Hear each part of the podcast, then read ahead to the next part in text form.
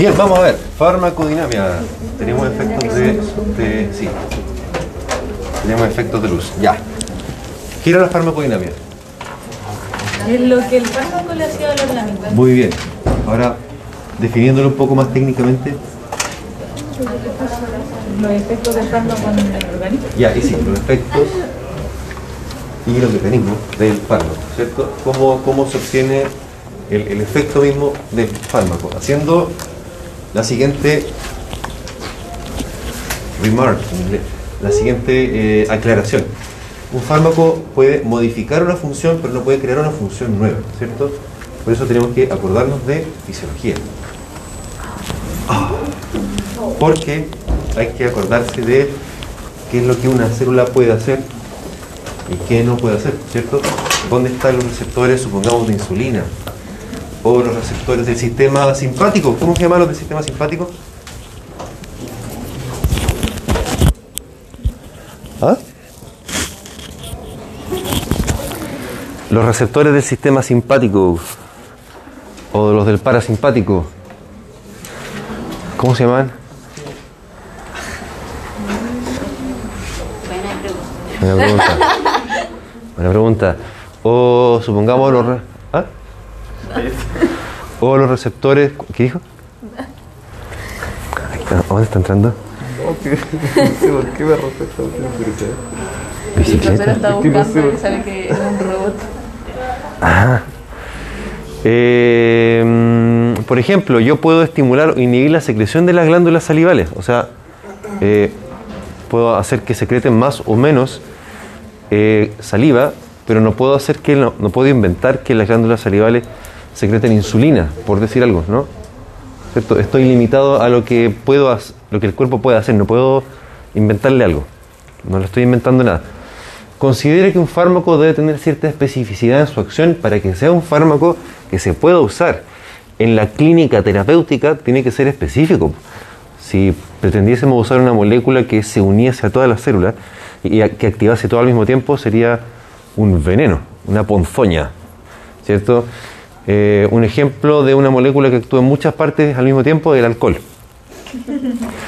El alcohol actúa a nivel hepático, en el páncreas, en el corazón también, en el epitelio digestivo y también en el sistema nervioso central. Por tanto, eh, es súper poco específica, ¿cierto? No se puede ocupar como algo terapéutico, no se podría ocupar. Eh, de lo contrario, tendríamos un espectro de efectos indeseables que opacarían su utilidad. La farmacodinamia es el conocimiento acerca de las acciones, fundamentalmente el mecanismo de acción, el proceso por el cual se obtiene el efecto, es decir, dónde, a qué molécula se une, qué receptor activa, qué vía metabólica eh, estimula o inhibe, etcétera, etcétera. El efecto de un fármaco se logra gracias a un determinado mecanismo de acción. El mecanismo de acción implica interacciones con macromoléculas de una célula. Una célula. Dichas estructuras se denominan receptores. Entonces, cuando eh, hablamos de fármaco y pensamos en el mecanismo de acción, al tiro debemos pensar receptor. ¿Dónde estaba el receptor tanto? ¿A qué receptor se unía? ¿Qué receptor activaba este efecto? ¿En qué célula? Receptor, es la palabra, la palabra clave. Receptores. Receptores que si recuerdan, no, venía más adelante.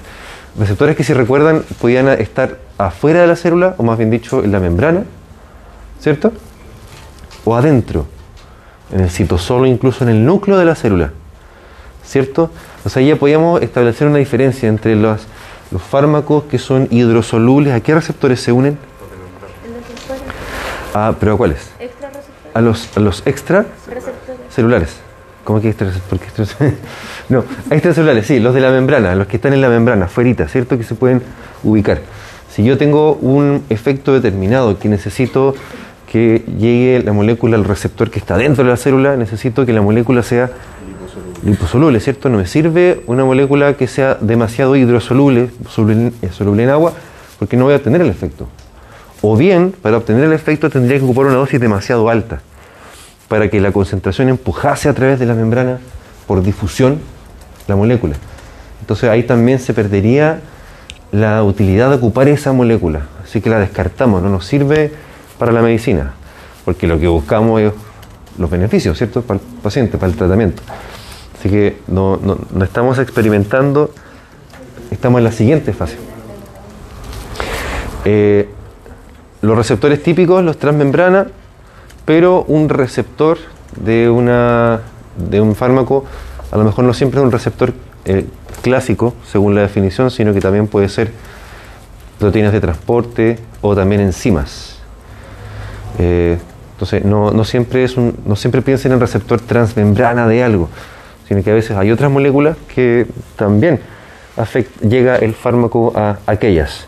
Ahí está el, el monito, ¿cierto? Eh, ahí tenemos mensajeros. Ay, se me perdió. Miren, parece como un, como un cine, un teatro. Eh, afuera de la célula, ¿cierto? Mensajeros que interactúan con el receptor o adentro de la célula y eso, por supuesto, que puede cambiar en la solubilidad de la molécula. Eh, lo mismo, vamos a pasar nomás. Recordaremos de bioquímica que existen cuatro tipos de receptores ligados a canales iónicos, ligados a proteína G, ligados a este, a eh, fosfolipasas, no hay que ver, a tirosinquinasa, a tirosinquinasa y ligados a ADN. ¿Se acuerdan? No importa. No importa. Por suerte no nos cambia tanto el panorama. Eh, una sustancia que se une al receptor se denomina ligando.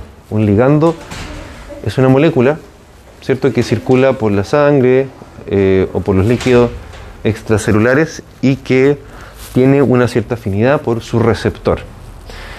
Eh, este ligando, eh, si es farmacológico, aquí empezamos a meternos en problemas, un fármaco puede ser un ligando agonista, como el protagonista de una novela, como la maldita lisiada, ¿cierto? Que es la que hace el efecto, hace la, la acción, ¿no? El agonista se une al receptor, genera cambios bioquímicos y activa la respuesta fisiológica. Eh, la adrenalina con el receptor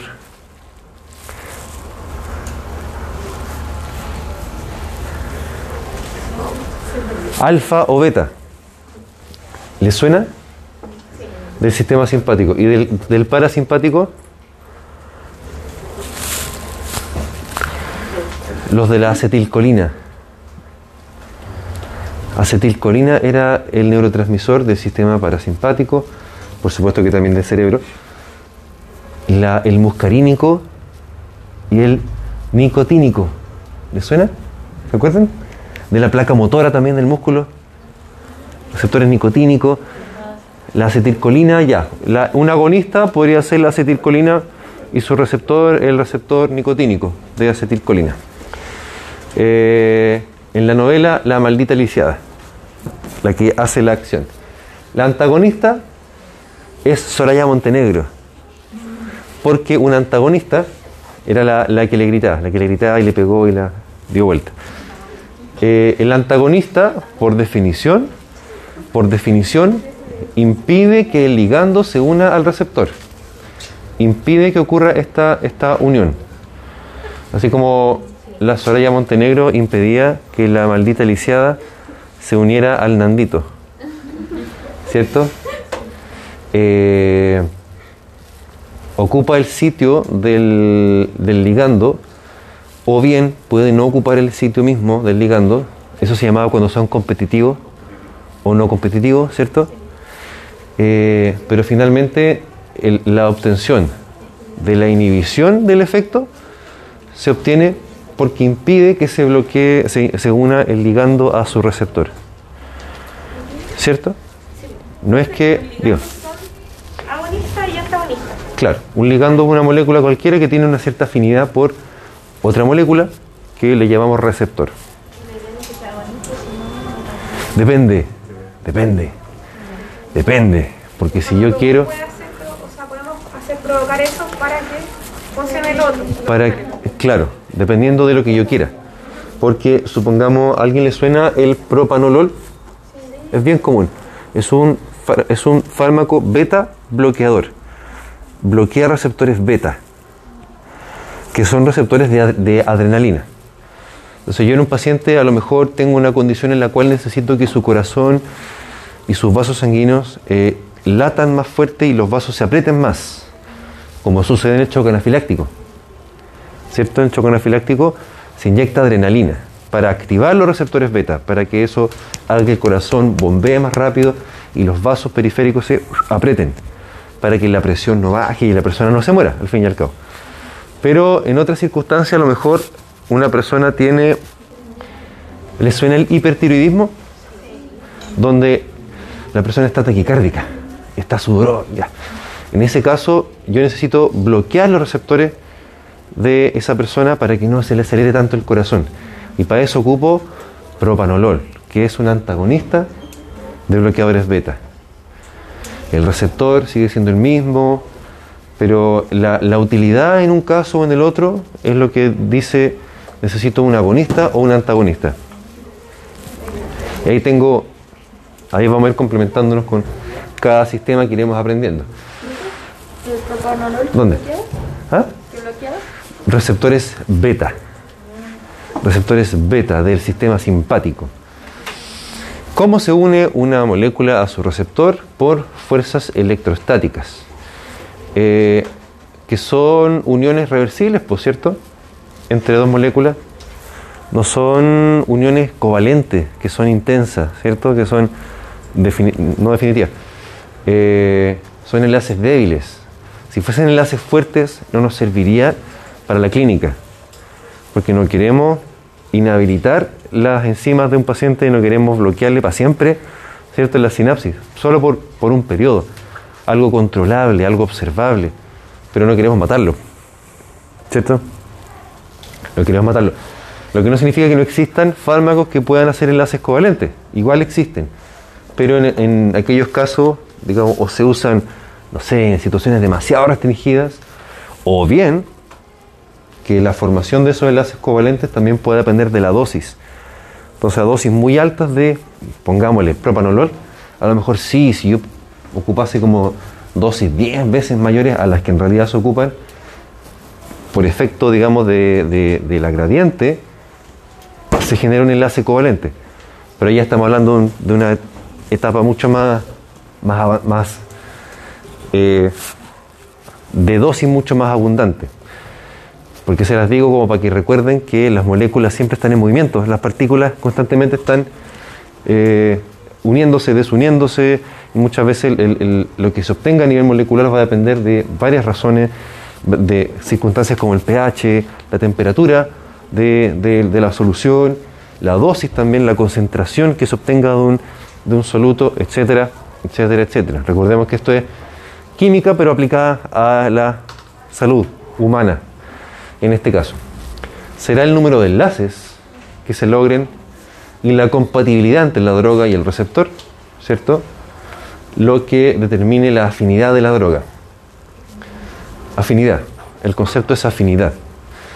Eh, acá habían conceptos de la constante de afinidad, pero lo vamos a pasar porque no tiene mayor importancia, porque lo que nos interesa es, era eso, ¿no?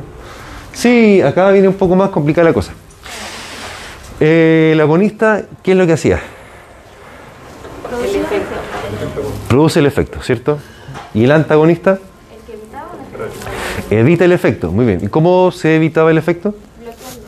bloqueando. Bloqueando eso, bloquea un receptor, sustituye, compite, puede competir o no competir, por el sitio de unión del receptor, ¿cierto? Del ligando por su receptor. Existe, así como estaba la lisiada, que era la protagonista, existen otros personajes en la novela, como los agonistas parciales, que son los personajes más tibios, los que de repente parece como que están a favor de una o, a favor de la otra. El agonista parcial, que es lo que sucede, parece que me van a, estoy cachando que están captando súper bien, así que el agonista parcial lo que sucede es que según, perdón, según su afinidad con algunos receptores se une y activa la función fisiológica. Pero hay un porcentaje de receptores con los cuales eh, se une pero inactiva no antagoniza, sino que inactiva esa función. ¿Me captan? A ver, otra vez. Del, ya, del, del 100%. Pongamos un ejemplo, un ejemplo teórico.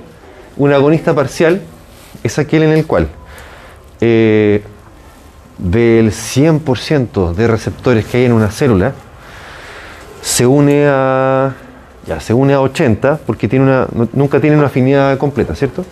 Se une a 80% de los receptores. Pero de ese 80% de receptores a los cuales se unió,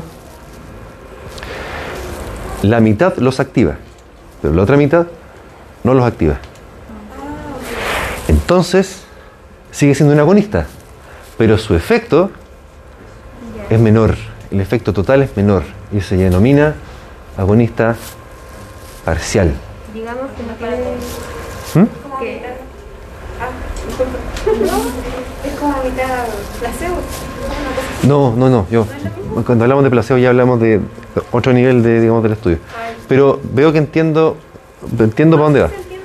Entiendo para dónde va, entiendo para dónde va, sí. Como que, como que la mitad de la droga no, no tiene mucho efecto, ¿cierto? A diferencia de la otra mitad, por así decirlo. Ya. A lo mejor no es mitad y mitad, a lo mejor es 20%, 80%, 30, 70. O sea, pero lo que nos interesa es que a nivel clínico se observa que el efecto es menor, ¿cierto? Supongamos, eh, Digamos que es como un aprendiz de brujo que aún no ha llegado al nivel. Claro, podría ser, podría ser. Podríamos decir que tenemos unos, un grupo de pacientes súper diabéticos y algunos están súper mal compensados y otros están más o menos. Diga, ya diré. Si de esos 100 se une a 80 y si de esos 80 solamente a 40, ¿qué pasa con el otro 40? Eh, no se une, todavía. se mantiene, se mantiene en equilibrio. Claro, siempre hay un equilibrio. Igual que las reacciones químicas, ¿se acuerdan las ecuaciones? Siempre eran uniones reversibles. Eran estados reversibles, ¿cierto? Se unen, se desunen, las partículas siempre están en este caos. Caos. Un caos. Eh, supongamos que tengo un grupo de. Voy a, me voy a trabajar a un centro de salud en una comunidad cualquiera. Pongámosle un nombre. Una- alguna región, alguna provincia. Talca. Ya, nos vamos a ir a trabajar a Talca y en Talca hay 100 diabéticos. Hay 100 diabéticos.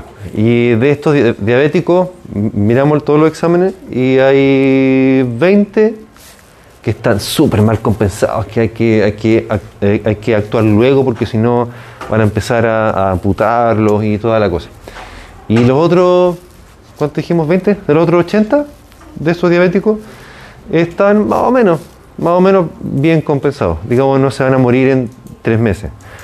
Pero igual hay que tratarlos, por decir algo, por decir algo. Estoy, estoy usando términos que se ocupan, digamos, ya en la, en la jerga clínica. Eh, hay que tratarlos igual, pero eh, no es necesario tratarlos con un fármaco que haga tanto efecto. En- supongamos que el fármaco en azulito es, bueno, como lo señala acá el gráfico, es agonista total y el rojo agonista parcial. Por tanto, el efecto de bajar la glicemia con el azul es mucho más potente y con el rojito es menos potente. ¿En cuál grupo elijo el azul y en cuál grupo elijo el rojo? En el azul los que están más mal, ¿cierto? ¿Y el rojito? ¿Por qué? Porque no necesitan tanto efecto. Porque no es necesario, no se justifica tanto efecto, ¿cierto? Porque ¿qué pasa si yo ocupo un fármaco que tiene más efecto de lo que en verdad es necesario? Podría desperdiciarse, podría no pasar absolutamente nada, pero también podría más riesgo de toxicidad. ¿De qué tipo? Podría ser también que como es un medicamento para bajar la glicemia, baje demasiado la glicemia, ¿cierto? Y una hipoglicemia en cualquier persona, no solamente en diabético, igual es mala, ¿cierto? Puede llegar a ser, en el peor de los casos, fatal, ¿cierto? Perfecto, muy bien, de acuerdo, de acuerdo. Eh, algo les iba a decir, ahí se me, fue.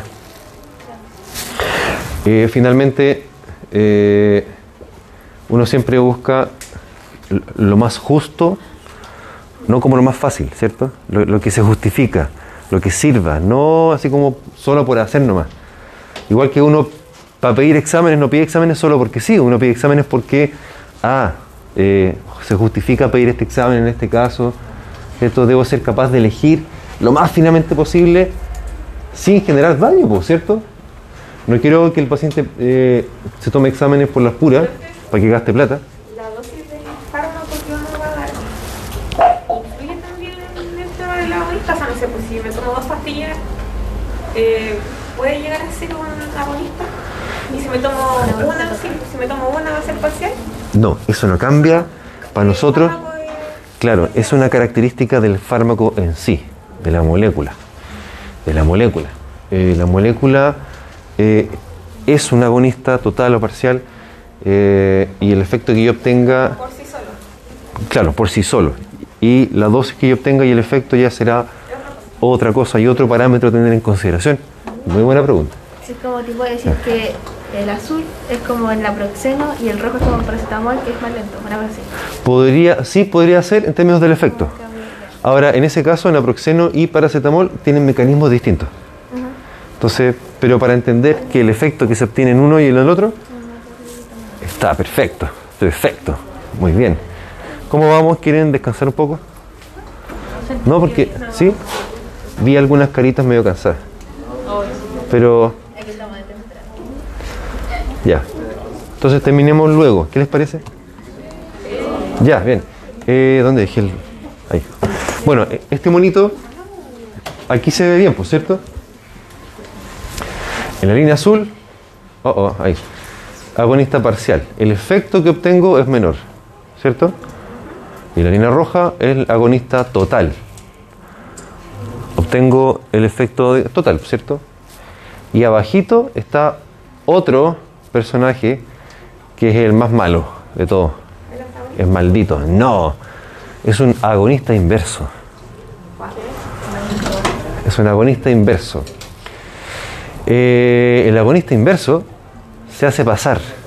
Es como que la Soraya Montenegro se sentara en una silla de ruedas y se hace pasar por se hace pasar por la maldita lisiada y se une a Nandito solamente que en lugar de alcanzar el efecto que queremos que era el amor entre Nandito y la lisiada eh, se obtiene lo contrario el agonista inverso entonces se une al sitio en el receptor pero inactiva aquella vía en vez de como lo hacía el antagonista, impedir que se uniera a su ligando original. Igual es temporal. Sí, todo es temporal. Todo esto son uniones débiles, reversibles, en farmacología clínica. En ciencias duras ya otro el cuento. Entonces, si se fijan, en este grafiquito, en la medida que se va aumentando la dosis y se van ocupando los receptores, el agonista activa y obtiene la función que aumenta la frecuencia cardíaca, que aumenta la liberación de insulina, que aumenta la liberación de adrenalina, etcétera, etcétera.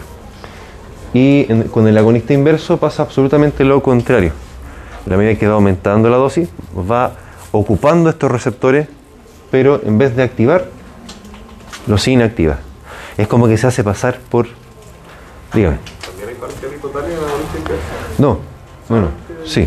¿Cómo podemos definir eso de la voluntad? Se lo van a decir, se lo van a decir. Todas estas palabras son para que nosotros las conozcamos para cuando nos estudiamos los fármacos. Para cuando me dicen, ya, este fármaco se usa para el tratamiento de esta enfermedad, cosa que van a ir aprendiendo en los próximos dos, tres años, eh, para entender qué es esto a lo que se están refiriendo. Porque a partir de esto también tomamos la decisión de cuál es el fármaco que se usa para el tratamiento de, no sé, pues del bruxismo con artrosis. A lo mejor ese tiene que ser más intenso en algo que en el bruxismo sin artrosis de la temporomandibular, por decir algo, por decir algo. No sé si me siguen. ¿Me siguen? ¿Me captan? Ya. Perfecto. Tenemos hasta las 12.20, ¿cierto? Están las dos. Va, 2.20, ¿qué dije? 12. Ya. 2.20. Pero era, era el 20. El 20 era el que importa. Dígame. Sí. Clínicamente, clínicamente no se diferencia. ¿Sabes cómo es como lo mismo? Clínicamente hablando, lo que nos compete con el paciente al frente, sí, es lo mismo. El efecto que obtengo es el mismo. Pero molecularmente hablando, tras bambalinas, claro, ahí cambia. Diga. Agonista inverso, ya, eh, ocurre al revés, El efecto. el efecto. Y el antagonista eh, inhibe, o sea, no, no hace nada. Y el efecto es lo mismo. Pues tal como le puse ahí, sí. El- ¿Qué? Di- eh, cortocircuito. ¿Qué? El antagonista ocupan el lugar, ¿no? ocupa en el lugar, impide que la adrenalina se una al receptor, por ejemplo, y la frecuencia cardíaca baja. Supongamos. Y si, Justo. y si inactiva la vía, ¿no es lo mismo que no gana? Eh, no es lo mismo que no haga nada. A antagonistas que se Eh, unen. sí, pues, porque la ocupa, lo pero el, el otro no la ocupaba. Sí, eso, eso, eso está bueno. El antagonista se une ilegalmente. O sea que no, de hecho no se une. Lo bloquea. Lo bloquea. Como en el básquetbol. Y el, y el agonista se une. Pero es, es malo. Pero es malo de adentro. Se hace pasar por algo que no es. Es un impostor. Como en Among Us. Es un impostor. Es un impostor. El agonista inverso, sí. Por ejemplo, en este caso, el, de la adrenalina, en un agonista inverso haría, haría el mismo efecto de la adrenalina. No.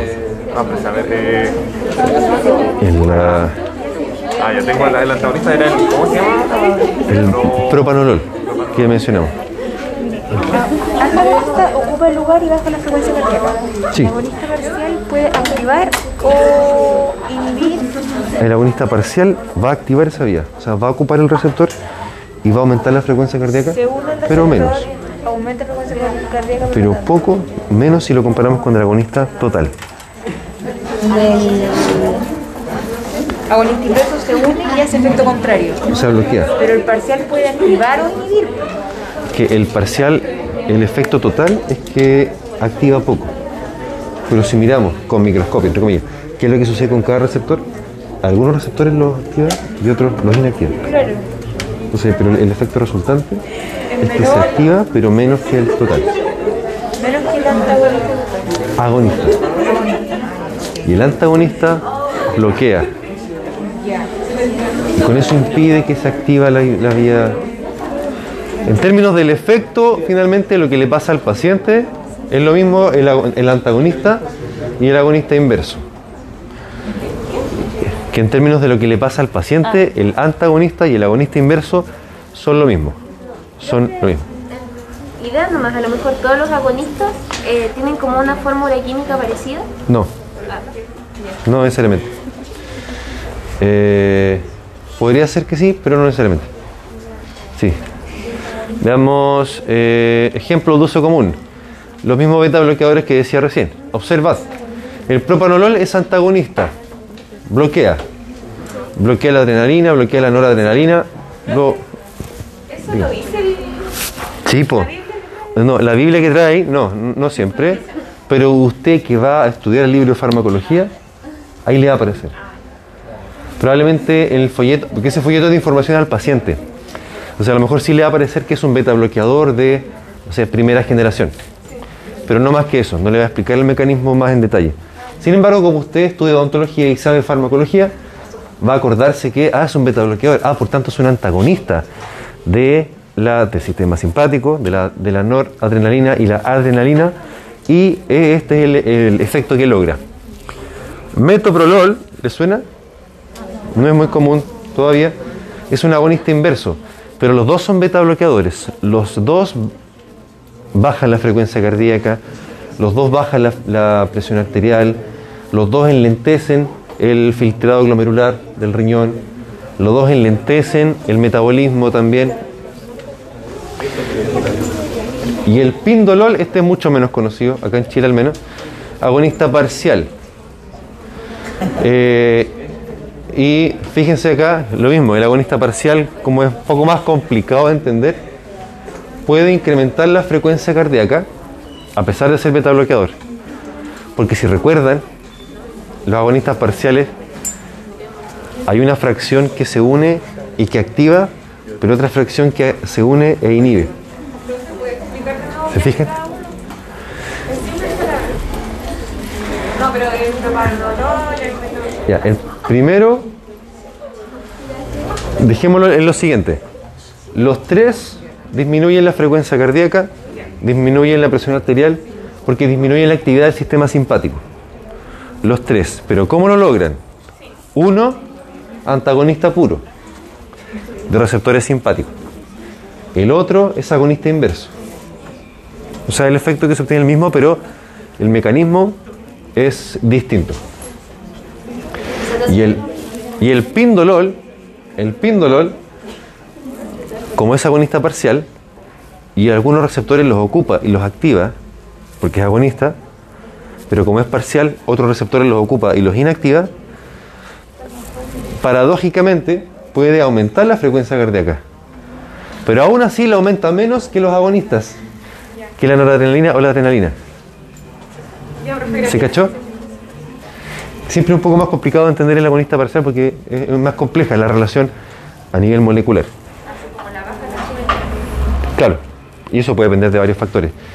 Y eh, lo que nos interesa para la clínica, para con el paciente, por supuesto que igual le tengo que preguntar estas cosas, pero lo que nos interesa, pa- esta es la base para entender lo otro, pero lo que nos interesa con el paciente es el efecto clínico, ¿cierto? Lo que yo puedo observar, lo que yo puedo monitorizar, lo que yo puedo intervenir, lo que yo le puedo explicar al paciente.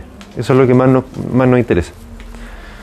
Eh, competitivo o no competitivo, lo mencionamos recién, ¿cierto? Ocupan el sitio o no lo ocupan, pero igual modifican el- la, pueden modificar la eh, configuración de la molécula y con ello impedir que se una eh, una molécula con la otra. Y a lo que quiero llegar sí o sí, esto no va a pasar nomás porque no es difícil, pero sí necesito que hablemos de. Esto no, tampoco. No, ¿dónde está? Ah, bueno, esto es para hacer hincapié en lo siguiente. No todos los sitios a los cuales se une un fármaco son receptores en el sentido clásico de la palabra. No todos son receptores de insulina, receptores beta, receptores alfa. Algunos fármacos también actúan a nivel de enzimas. Por ejemplo, los antiinflamatorios inhiben. ¿ah? Los antiinflamatorios inhiben una enzima que es la ciclooxigenasa 1 y 2. ¿Les suena? Sí. La COX, ciclooxigenasa 1, ciclooxigenasa 2. Es el mecanismo por el cual actúan todos los antiinflamatorios, que los vamos a ver más adelante, pero para que, para que vean también que si uno piensa en lugares donde actúa un fármaco, uno piensa en receptores, sí, de acuerdo, pero no siempre es un receptor eh, en el clásico sentido de la palabra, en la clásica definición de proteína que está en la membrana, con un sitio de unión, sino que a veces también son otras proteínas, canales iónicos, enzimas, etc. Todo eso uno lo va aprendiendo pues, con, la, con el tiempo. No, no, porque un ligando tiene que unirse a algo más para, para activar ese algo más, y la enzima no. La enzima eh, facilita reacciones que de otra forma tomarían mucho tiempo o mucha energía. Son cosas distintas de su naturaleza bioquímica. Eh, enzimas, ¿cierto? Enzimas inductoras, enzimas inhibitorias. Tampoco.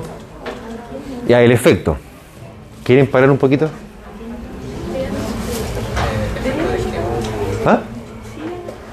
Sigamos nomás, ya. Después de esto se van para la casa, ¿no? Ya. Hace falta poco. La emoción de irse para la casa es mayor. El efecto es lo que obtengo, ¿cierto?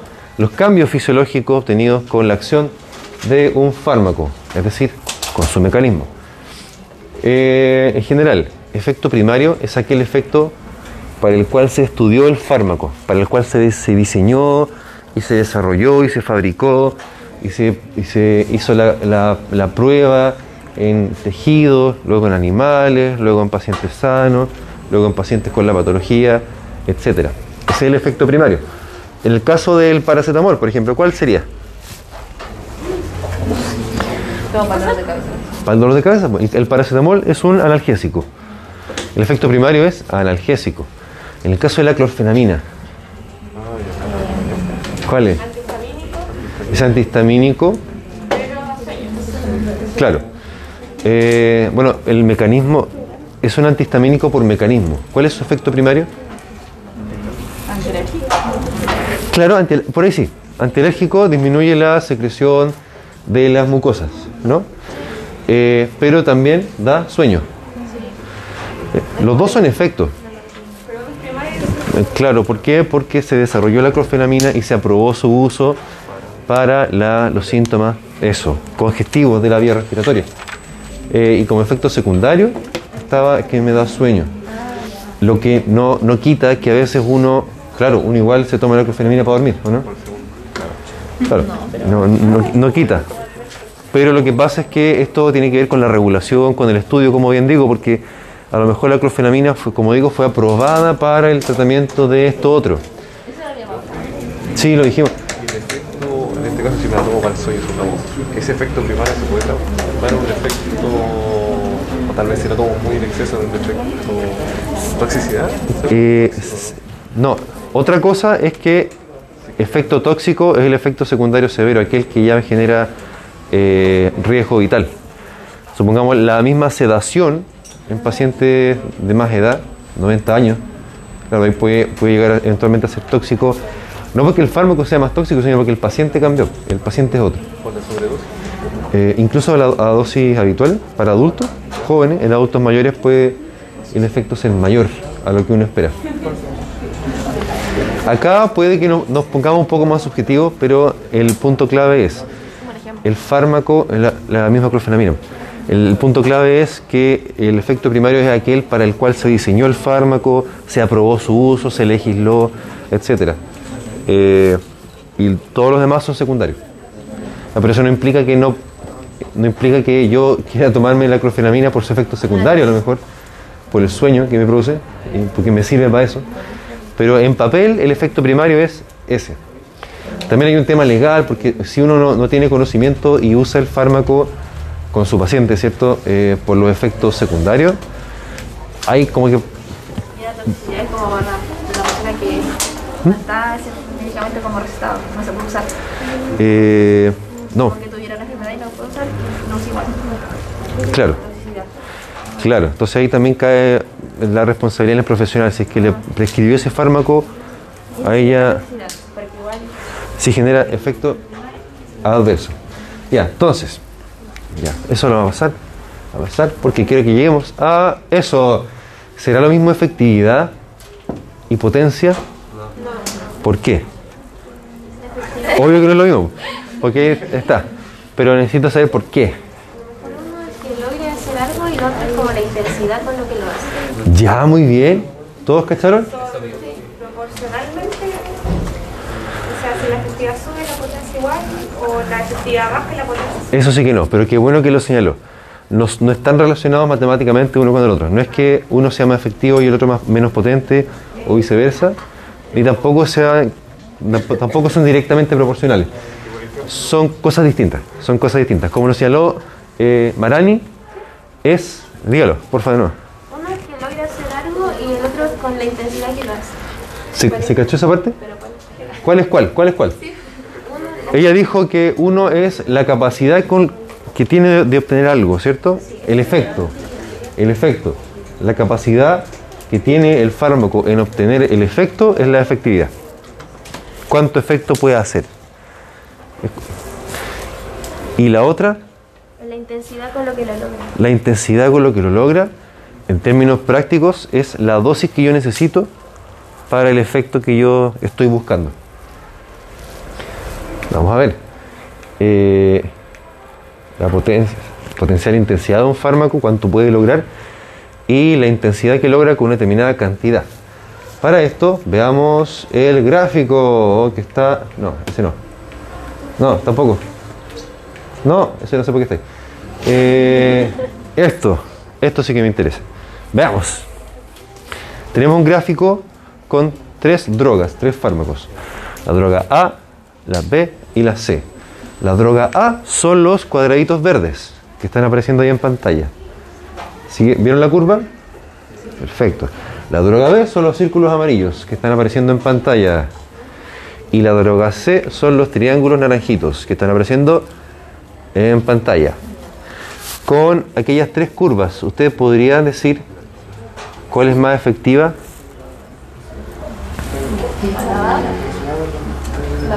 Dicen por aquí la A. ¿Cuál es más efectiva, la A o la B o la C? ¿Cuál es el nivel donde alcanza el efecto? ¿Cuál? Observaron ya que hay un nivel, que hay un nivel constante de lo que se llama meseta, ¿cierto? En una curva cuando alcanza la meseta, el, el aplanamiento de la curva. Y eso, eh, perdón, la meseta en la curva con el paciente se llama techo terapéutico. Está pintando, puro pintando.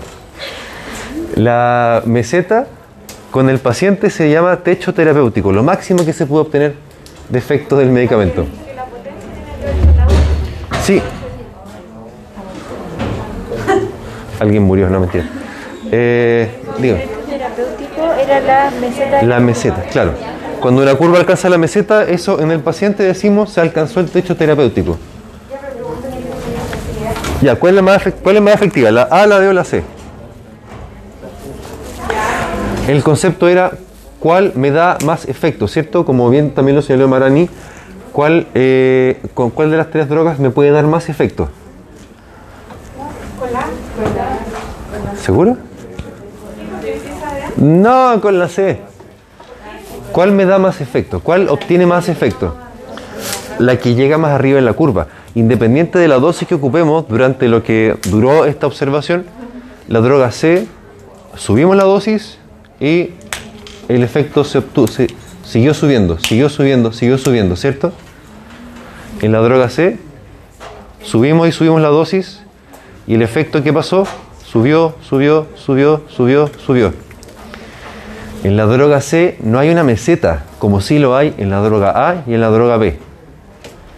¿Cierto? En la droga B y en la C, a los 30 miligramos, coincidentemente, en el caso de ambas, se obtiene la meseta. Independiente de la dosis que yo ocupe de ahí para arriba, el efecto que se obtiene es el mismo, porque es menos efectiva. Y eso puede ser por su mecanismo de acción, puede ser por, por, tem- por, eh, su farmacocinética, a lo mejor se elimina muy rápido, etcétera. Lo que nos interesa es, en este minuto, cuál es más efectiva y cuál es menos efectiva. ¿Y cuál es más potente? Ahí sí que sí la A, no hay duda, ¿cierto? La A, porque a una dosis pequeñita obtengo 20% del efecto. Ahora, ¿cuál es la menos potente? ¿Por qué? Exactamente, para el mismo efecto, pon- pongamos, fijémoslo en 20%, para obtener el 20% de efecto necesito 5 miligramos de la A, 20 de la B y 30 de la C. Por tanto, ¿cuál es menos potente? La C. Muy bien. ¿Y la menos efectiva? La B es la menos efectiva. Porque alcanza el techo terapéutico, alcanza la meseta y más encima el efecto que obtengo, a pesar de que yo siga y siga y siga subiendo la dosis a 70, 80 miligramos, sigue siendo menor que la droga A y menor que la droga C. ¿Qué les pareció? Ahí está la explicación. Típica pregunta de certamen, por lo demás. Oh. Oh. ¿Ah? ¿Por qué la A es más potente? Para fijarnos en la potencia hay que fijarse cuánta cantidad del fármaco, cuánta dosis debes ocupar para obtener cambios. En este caso, cuando hablamos de dosis equipotente, ponemos la intensidad del efecto, la potencia, como referencia. Entonces yo le puedo decir, para el 20% de efecto, en este caso en el gráfico eh, era porcentaje de incremento de la frecuencia cardíaca. Si yo le pregunto, dígame de la droga A, la droga B y la droga C, ¿cuáles serían las dosis equipotentes para el 20% del efecto? 5 para la A, 5, 20 y 30, ¿cierto? La droga A a 5 miligramos, la droga B a eh, 20 miligramos y la droga C a 30 miligramos son equipotentes. Se obtiene la misma intensidad de efecto con esas cantidades para cada uno de los fármacos. Entonces la última ¿Sí o no? donde están los tres sería ¿Ah? la última ¿Acá? Sería en el 40. Sí. ¿Cómo? ¿Qué? El verde, Donde se juntan las tres. el verde en el 10, Eh, el naranjo en el 30 y el otro en el 40. no, en ese caso la droga B y la C son equipotentes a 40 miligramos las dos. Ah, ya. Misma intensidad del efecto, coincidentemente en la misma dosis, porque se cruzan las curvas, pero nada más, digamos. Y, y para la, la misma, y alguien dijo por ahí 10 para la A, ¿cierto? Porque a 40%, los 40 miligramos que me daban la B y la C, me los dan 10 miligramos de la A. Si hablamos del efecto, sí, las tres me dan el mismo efecto. Pero supongamos que tenemos ya, esto es muerte de bacterias y tenemos una un absceso periapical. Y tenemos amoxicilina, clindamicina y metronidazol. Y el paciente es alérgico a la amoxicilina. Ahí me pasé por el forro de los pantalones, como dicen, la efectividad de la potencia, ¿cierto? Ahí ya el paciente determinó que eh, la amoxicilina fuera, chao, no se puede ocupar. Por... Entonces, igual tengo que tomar decisiones eh, con esa información del paciente y con esto otro, con esto otro, con la efectividad y la potencia. Entonces, eso se, se nos va enriqueciendo el panorama para poder entender mejor todas estas cosas, las moléculas que tenemos, las herramientas que tenemos para el tratamiento, eh, para tomar mejores decisiones. Para allá vamos, para allá vamos, dígame. Profe, entonces, entre más potente, menos tiempo necesita el medicamento. Buena pregunta, ¿será así? ¿Entre más potente? Menos tiempo necesita el- la droga ¿Para qué? para consumirla. ¿Para qué? Para que se recupere más rápido. ¿Para que actúe? ¿Para que se recupere más rápido, que haga efecto?